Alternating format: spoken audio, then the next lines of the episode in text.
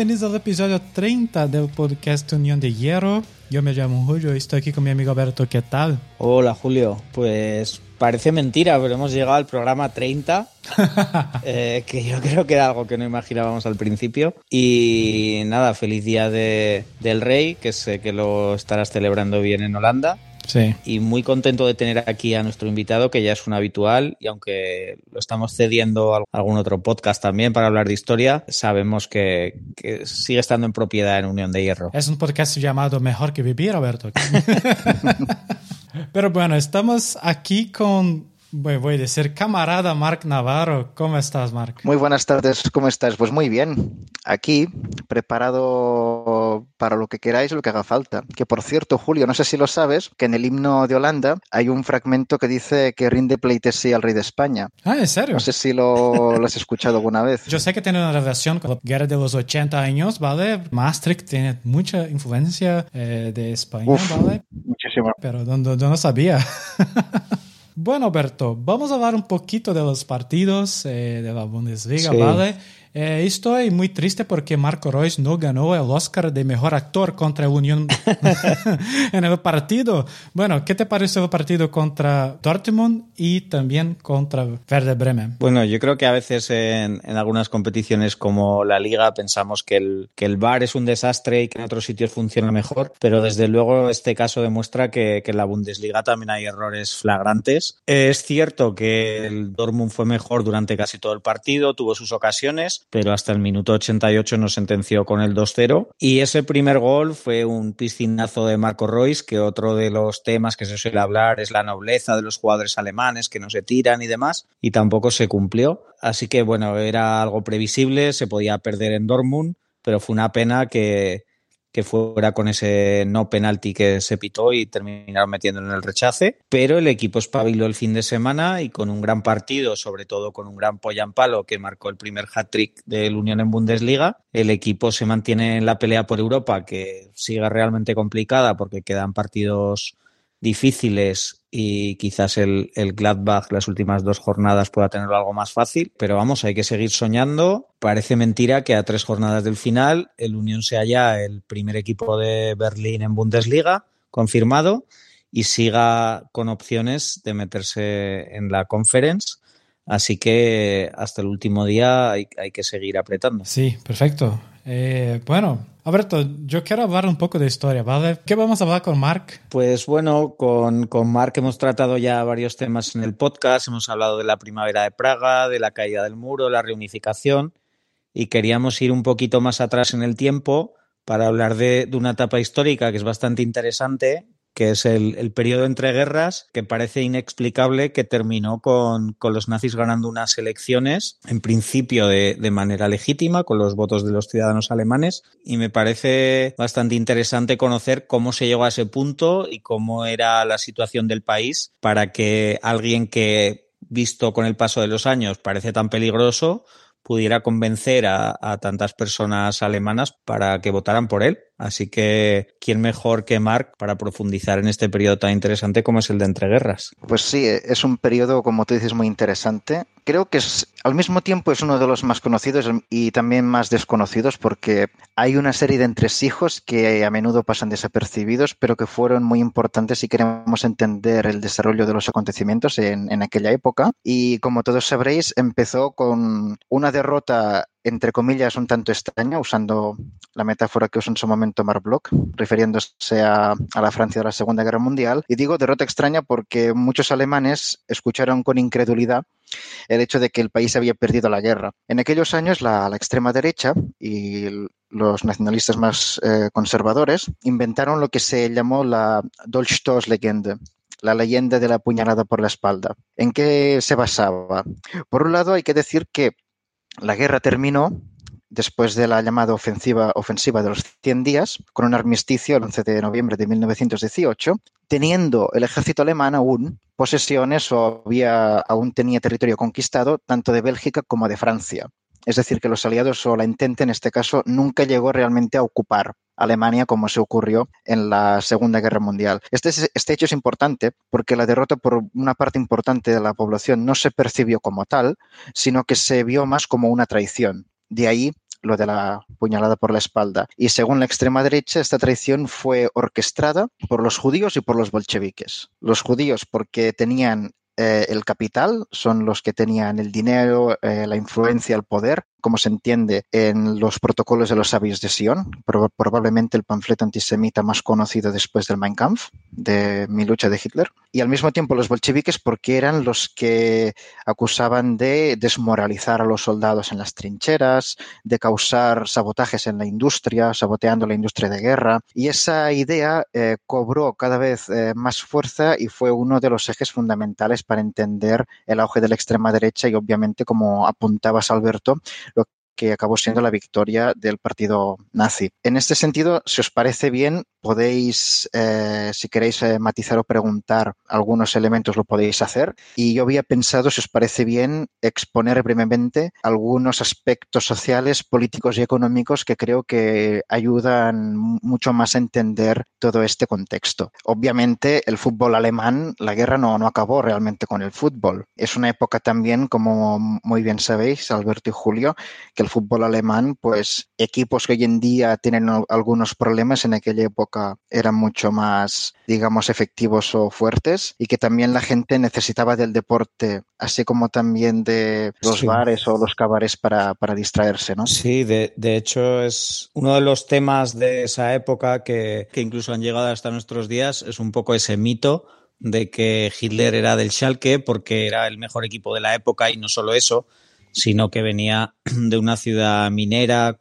eh, con una tradición obrera. Entonces, claro, a él le interesaba mantener esta relación, que se pensara que él realmente era seguidor de ese equipo e hizo propaganda diciendo que el Schalke representaba la nueva Alemania. Pero bueno, al final es una estrategia de buen dictador, ¿no? Que como, como buen populista se aprovechó del equipo que en esa época era el que triunfaba, pero no hay ningún texto, ningún documento que relacione directamente a, al Schalke con Hitler y como comentabas, el fútbol siguió prácticamente hasta, hasta el final de la guerra. Y lo más curioso de todo, que, lo comentaba hace unas semanas en un hilo, es que las Gauligas, que eran las competiciones que, crearon los nazis ya que dividieron el país en, en, comarcas, por decirlo así, fueron aumentando conforme iban conquistando nuevos territorios. Así que llegó un momento que iban jugando equipos de, de Polonia, República Checa, Austria, e incluso el Rapid de Viena llegó a ser campeón del, campeonato alemán en 1940, me parece. Así que bueno, es una época muy interesante también en, lo deportivo, aparte de, lo social y lo económico, que es lo que, lo que nos vas a contar tú, ¿no? Pues sí, efectivamente, eh, Alemania, como hemos dicho, después del armisticio, era un país que antes del final de la guerra ya había sufrido algo de inflación, el pan o productos básicos costaban más dinero, pero no había una escasez en el sentido estricto del término.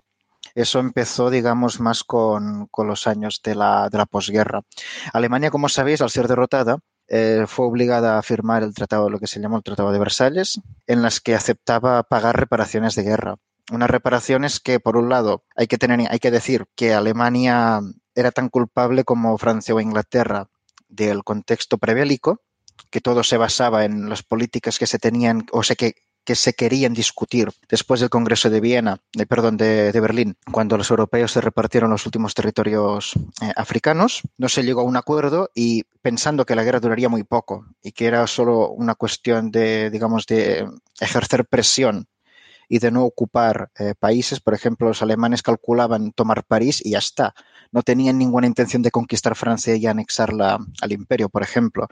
Eran solo eh, una serie de estrategias que, que querían utilizar para presionar a un rival y obligarle a firmar acuerdos que fueran más favorables, en este caso Alemania. Obviamente no salió así, la guerra se complicó y acabó con varios imperios, el otomano, el austrohúngaro, el ruso y el alemán, que no es, moco de pavo. En ese sentido, los alemanes cuando pierden la guerra existe ese sentimiento de incredulidad que fomentaría la extrema derecha con la, la conspiración que mencionaba antes y al mismo tiempo, aparte de haberse sentido un poco, digamos, traicionados o desconcertados, se añade el peso para su economía de tener que pagar reparaciones a los países con los que habían guerreado. En este sentido, las consecuencias no, tardaron mucho en, en, aparecer, digamos. Hubo hambrunas, hubo también malas cosechas, hubo mucho paro, hubo mucha inestabilidad social en un contexto en que la revolución rusa no fue asfixiada,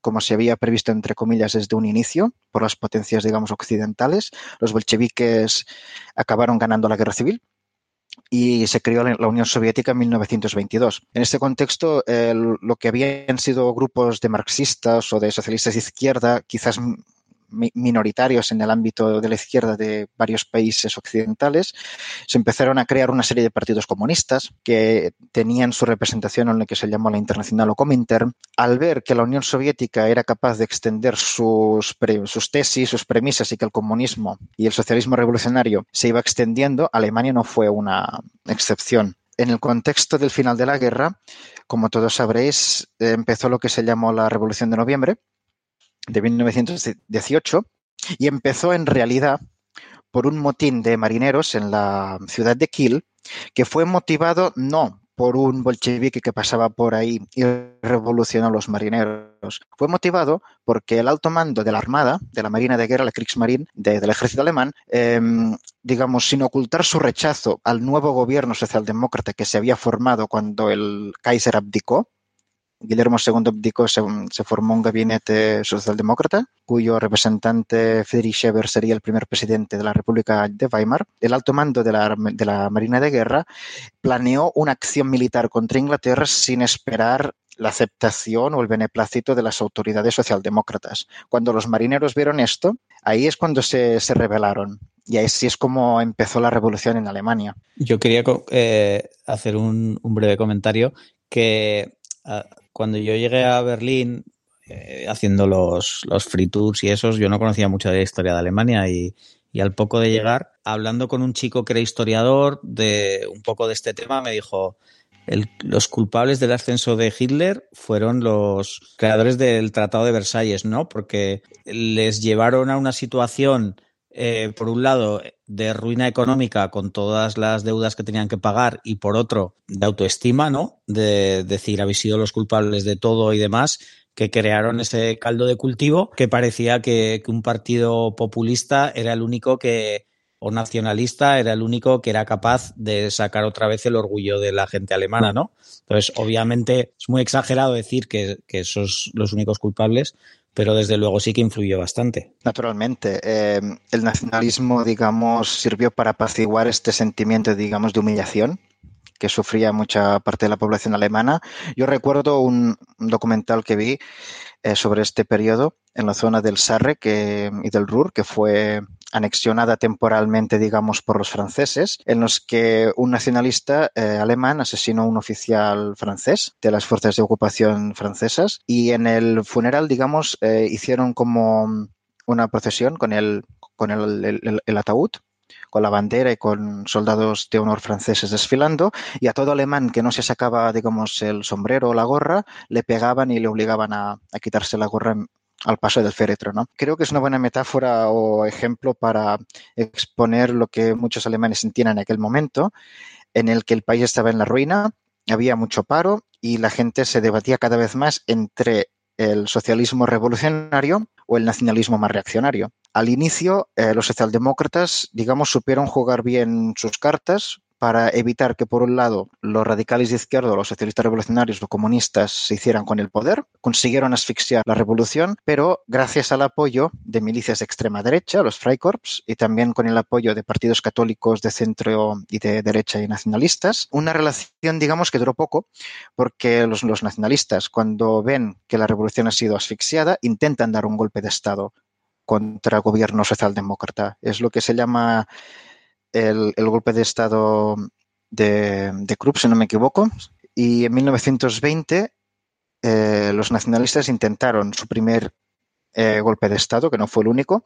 Los socialistas durante los años 20 seguirían tensando, digamos, la cuerda. En el Ruhr se formó incluso el denominado Ejército Rojo del Ruhr, que duró hasta 1923-24 con decenas de miles de combatientes, digamos, en, alemán se utiliza el término Rotermisten, como es como decir soldado rojo para entendernos. Y al mismo tiempo, como sabréis, eh, Hitler tampoco estaba quieto porque en 1923 los nazis dieron un golpe de Estado en Múnich, apoyados ni más ni menos que por Ludendorff, que fue uno de los máximos dirigentes o oficiales del ejército alemán durante la guerra. ¿no? Claro, a mí me gusta eh, exponer, aparte de la crisis social, qué hacían los alemanes también para distraerse del hambre, del paro o de la violencia política.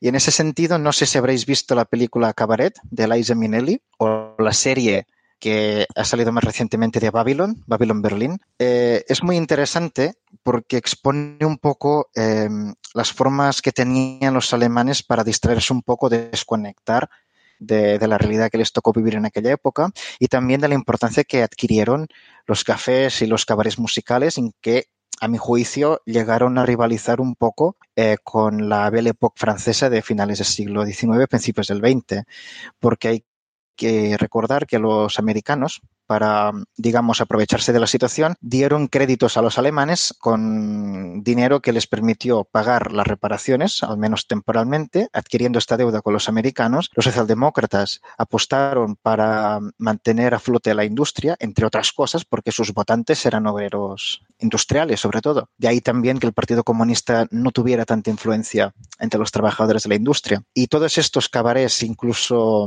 mm, big bands eh, con músicos afroamericanos, americanos, todo este ambiente que como digo yo creo que se podría incluso comparar con la Belle Époque eh, parisina, formaban esta, digamos, burbuja eh, social en un ambiente en el cual las tensiones no hacían que ir a más.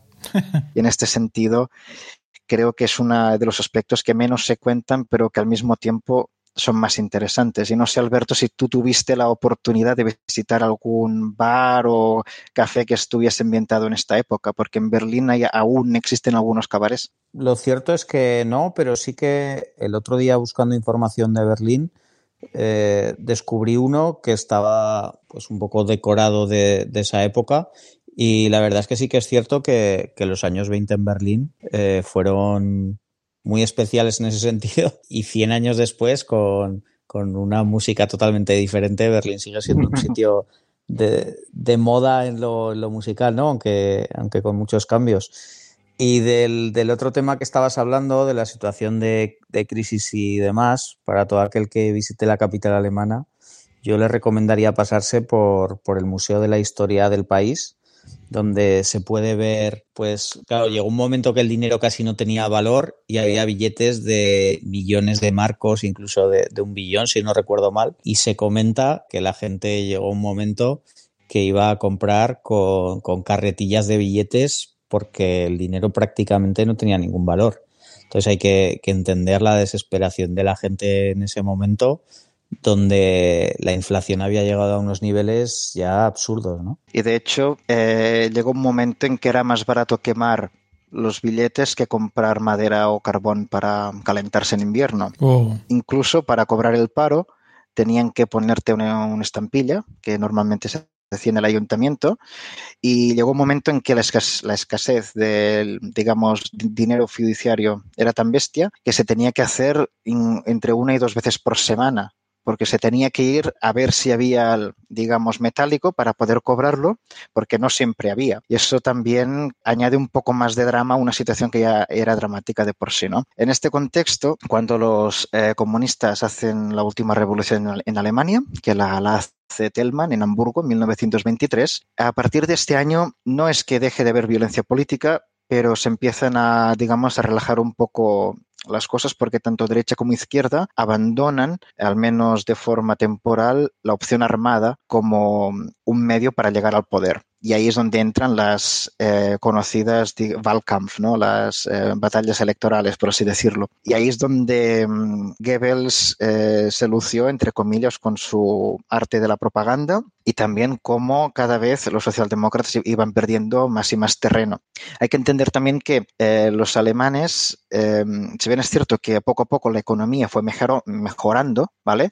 Cuando llega el crack del 29, ahí se hunde ya no digamos, Alemania, se hunde toda la Europa Occidental y Estados Unidos, porque la, el estallido de la burbuja que se creó en la bolsa de, Nueva York tuvo unos efectos inmediatos en Alemania, que eso también aparece en la serie que, mencionaba yo de Babylon Berlín. Y es ahí cuando los nazis dan un salto cualitativo importante un partido que a principios de los, años 20 había sido minoritario, a finales, a finales de los 20 fue muy importante.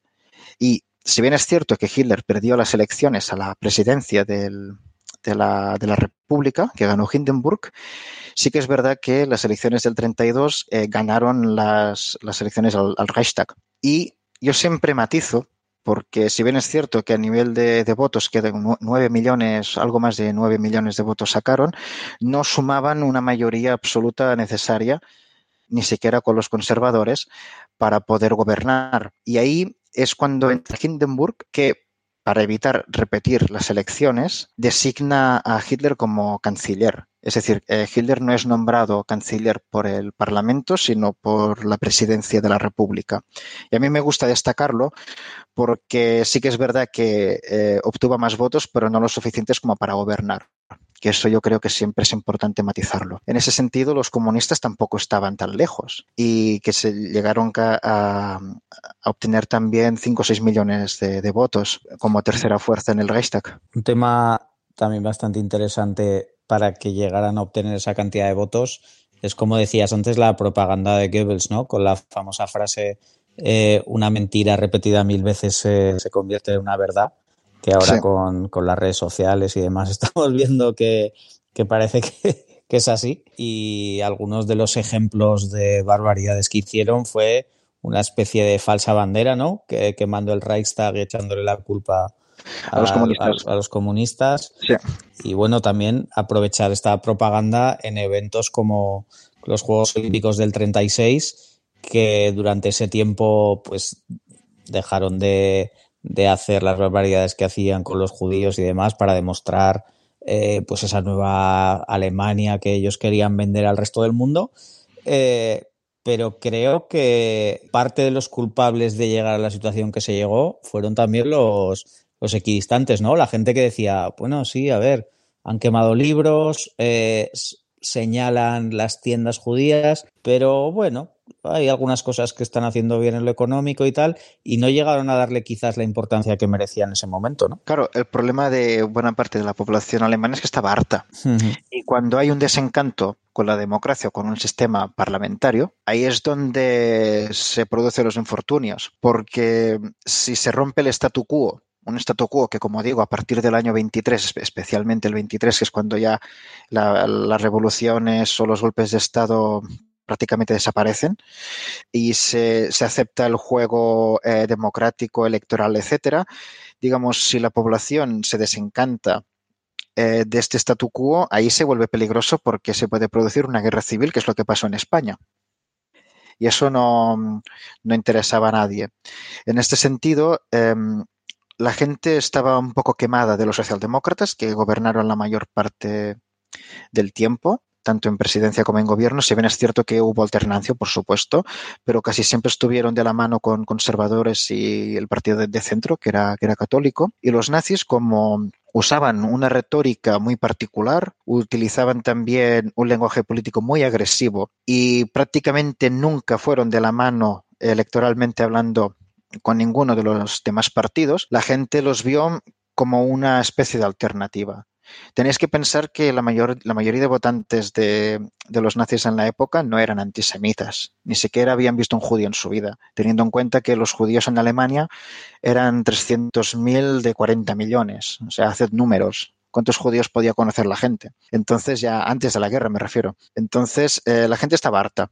Y de ahí también que Hindenburg, para evitar volver a repetir las elecciones, temiendo que los comunistas pudieran hacer el sorpaso a los socialdemócratas, que todo apuntaba a ello, pues decidió darle la Cancillería a Hitler a ver qué hacía. Claro, Hitler al principio fue bastante, digamos, no, no fue demasiado radical, al menos a nivel retórico, porque dependía de los conservadores y del centro, especialmente de, la aprobación de Hindenburg, porque de la misma forma que lo podía haber nombrado, lo podía destituir. Pero sí que es verdad que en, tanto en cuanto llegaron al, poder, se encarcelaron a un montón de comunistas, socialistas. El campo de Dachau, que está cerca de Múnich, fue el primero en el año 33. En el 33 también se hizo un campo de concentración muy cerca de Tempelhof. Entonces la, represión comenzó, comenzó inmediatamente. Lo que pasa es que mucha gente realmente no se lo esperaba esto. Muchos votantes del partido nazi no llegaron ni siquiera a imaginar que podían actuar de esta forma.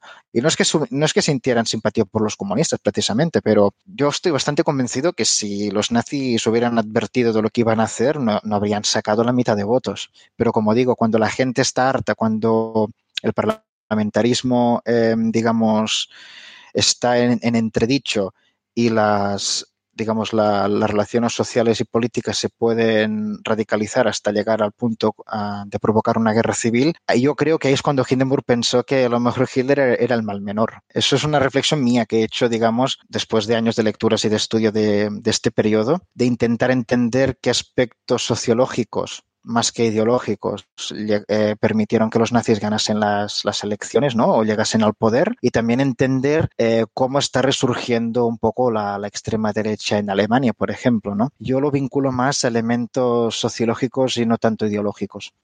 ¿Y qué bibliografía nos recomendarías para conocer un poco más esta época? Pues mira, para la parte más revolucionaria, digamos, yo eh, recomiendo siempre la, lectura de la Revolución Alemana de 1918-1919 de Sebastian Hafner. Luego, la cultura de Weimar, una de las épocas más espléndidas de la cultura europea del siglo XX, de Peter Gay, que trata este aspecto, digamos, sociocultural que a, mí me gusta mucho y creo que se ha hablado poco. Y luego eh, la Alemania de Weimar, Presagio y Tragedia, de Eric Weitz. He seleccionado estos tres libros, primero porque están en español, porque recomendar lecturas en alemán, en fin, no sé, hasta qué punto, pues no, sé hasta qué punto es recomendable o viable, pero son tres libros que abarcan el mismo periodo desde distintas perspectivas y sujetos y creo que pueden enriquecer mucho a cualquier persona que tenga interés en leerlos y como algunos libros como el de Peter Gay ya es un poco viejo, entre comillas, pues estoy convencido que se pueden encontrar más o menos fácilmente en bibliotecas públicas, ¿no? Mm no debería tampoco que la gente gastara demasiado dinero. A mí las pasadas navidades me regalaron la trilogía que se llama Berlín de Jason Lutes, que es hmm. un, cómic donde te cuenta todo el periodo del, ascenso nazi y la verdad es que es muy ameno, sobre todo por eso, ¿no? Porque es un, un formato quizás diferente al que tenemos acostumbrados para leer sobre historia y es muy interesante. Yo no sé, Julio, si has tenido la oportunidad de, visitar algún museo de historia de Berlín, pero la próxima vez que vengas yo te lo recomiendo, especialmente eh, cerca de la Embajada de España, por cierto. Está el Landswehr Canal, en la zona del Tiergarten. Ahí es donde mataron a Karl Liebknecht y a Rosa Luxemburg ah. en 1919, que eran los líderes de la Liga Espartaquista, que los Freikorps secuestraron de, de, la cárcel y los fusilaron con la connivencia del gobierno socialdemócrata. Y lo comento porque ahí hay un pequeño memorial, que es el, el Tiergarten es muy, es muy bonito de ver. Y ahí hay un memorial también para Rosa Luxemburg y Karl Liebknecht. Ah, increíble muchas ganas de ir a Berlín después de la pandemia, ¿vale? Estoy... Por supuesto. Sí. Tenemos que hacer un, meeting, Alberto. Sí, vamos a hacer un, un meeting donde durante el día eh, Mark nos va a hacer un tour por, por, sitios quizás menos conocidos de Berlín para aprender de historia y luego por la noche eh, ya os guío yo a, la fiesta. Vale, vale, pero por la noche sin cámaras, ¿eh? Sí, sí, sí. Eso, por el, por el día haremos un, documental que será Unión de Hierro Live y iremos por, por Berlín descubriendo sitios. Nada, con muchas ganas ya de que pase estos meses. Será un placer. Sí, con muchas cervezas, vale, Alberto. No, no vamos a grabar esto. El día ese que, que, comenté de curiosidades de Berlín me dijo Mark, bueno, no es quizás lo más bonito de Berlín, pero no se te puede olvidar poner eh, la bicicleta esa con cervezas. Hombre. Así que eso, eso tenemos que hacerlo también. Es un clásico. Aunque siempre me he preguntado dónde está el baño, porque si te pasas pues una, una, hora padaleando, ¿no? Pues y en el vaso. bebiendo, pues En el, en vaso, en el vaso. Pero esa- esas bicis fueron prohibidas en en- en Ámsterdam porque creaban... ¿Así? Sí, es, es muy, muy complicado, ¿vale? Porque, te- porque aquí va- vas- no, no tiene mucho espacio para ese tipo de bici, ¿vale? Entonces, Claro, pero es que encima en en Ámsterdam, si le mezclas a esas bicis ya los porros y todo, pues no, Ostras, no se puede. Sí, sí, es verdad, no se puede más. es peligroso. Sí. y... Alberto, ¿algo más? No, nada, eh, agradecer a, a Marc. Tenemos ya que pensar un poco cómo va a ser nuestro, nuestro colofón de, de final de temporada. Así que con ganas de contar con él, pues eso, en un mesecito y pico o algo así, que, que seguro que hacemos algo especial. Genial. Sí, vale. Marc, muchas gracias. eh, A vosotros. Sí. Alberto, muchas gracias. Y al vinche de la Unión, hasta la semana que viene. Adiós. Chao, chao.